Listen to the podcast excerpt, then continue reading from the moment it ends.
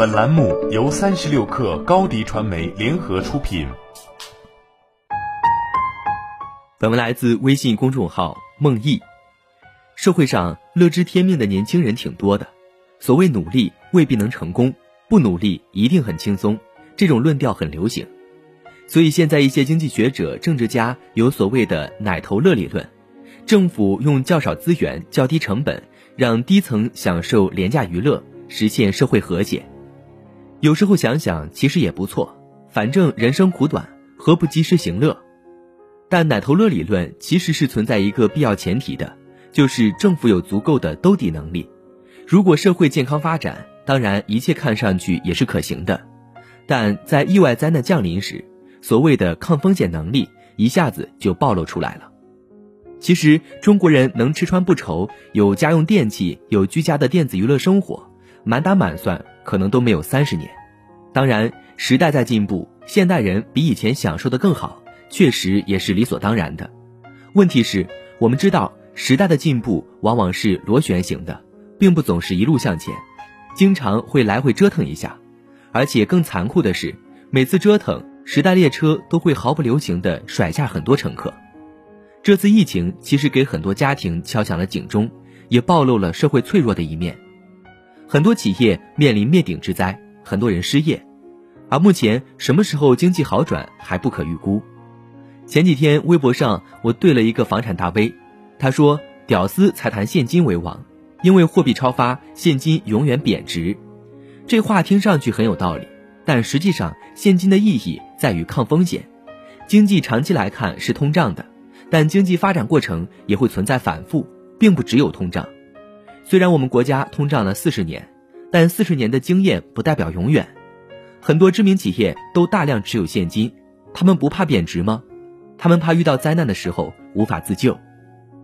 中国社会分层明显，可能很多人觉得自己家庭环境不错。觉得身边的人也没有出现太多经济问题，感觉不到有很大的经济压力，但其实从各种统计数据也能看出来，存款非常少的，甚至没有存款的家庭的比例是很高的，并不只是极少数的存在。很多产业的生计在疫情中几乎是灭顶之灾，在灾难面前，国家无力给所有人兜底，无论中国还是美国，无论东方还是西方，不要一昧认为所谓正确会保护自己。当你发现有些人比其他人更公平的时候，这很不正确，但这才是世界的真相。所谓底层劳动者，现实就是总有人比你更便宜，比你更勤奋，比你更年轻。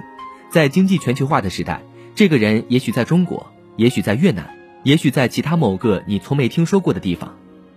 中国能崛起，就是因为中国有无数人比美国工人更便宜、更勤奋，教育程度更好。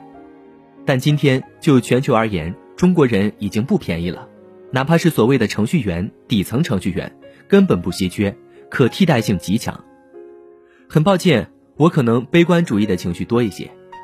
悲观和乐观是人性的两面，乐观有助于发现机会，而悲观有助于防范风险。如果你乐于悠闲地享受人生，不追求事业和职场的进步，安于现状，寻求安稳，那么别怪我提醒你，缺乏抗风险能力。是你最大的隐患，没有什么职业是安全的，所以我还是希望你能多进取一些。你的能力、你的职场地位、你的收入和储蓄、你的资产和身价、你的影响力、你的人脉网络和社交资源，你尽可能提升，你的抗风险能力就越强，你的选择能力就越强。遇到危机和灾难的时候，你应对也就更从容一些，可选择的方案也会更多一些。所谓成功，是你选择生活。而不是生活选择你，什么是生活选择你？第一是不断提升自己，不要安于现状，要有危机意识。提升自己包括技术能力，包括沟通交流能力，包括职场地位，包括影响力，包括社交资源。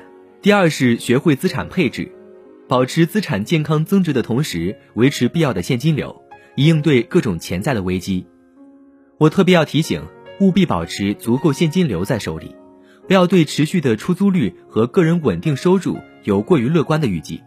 在经济不景气的时候，房地产的流动性很差，现金流一旦崩溃会很绝望。第三是要尽可能的让自己有更高阶的朋友和人脉。我说的不是你认识谁，而是谁信任你。更高阶的人脉可以在危机时刻救你一把。当然，这个前提依然是你能力够强，信用够好，才可能有这样的机会。那么，对于还在读书的年轻人，我特别想说一句：提升自己的成绩排名，提升自己的学历水平，是效果最直接、成本最低、套路最少的改变自己命运、提升自己阶层的机会。特别是从底层到中等收入阶层，这条路是清晰而又明确的。虽然整体经济形势有些悲观，但毕竟经济总量够大，还是要努力发现机会。对一些新的方向、新的机会，依然要保持乐观。好了，本期节目就是这样，下期节目我们不见不散。欢迎添加小小客微信 xs 三六 kr，加入三十六课粉丝群。高迪传媒为广大企业提供新媒体短视频代运营服务。商务合作，请关注微信公众号“高迪传媒”。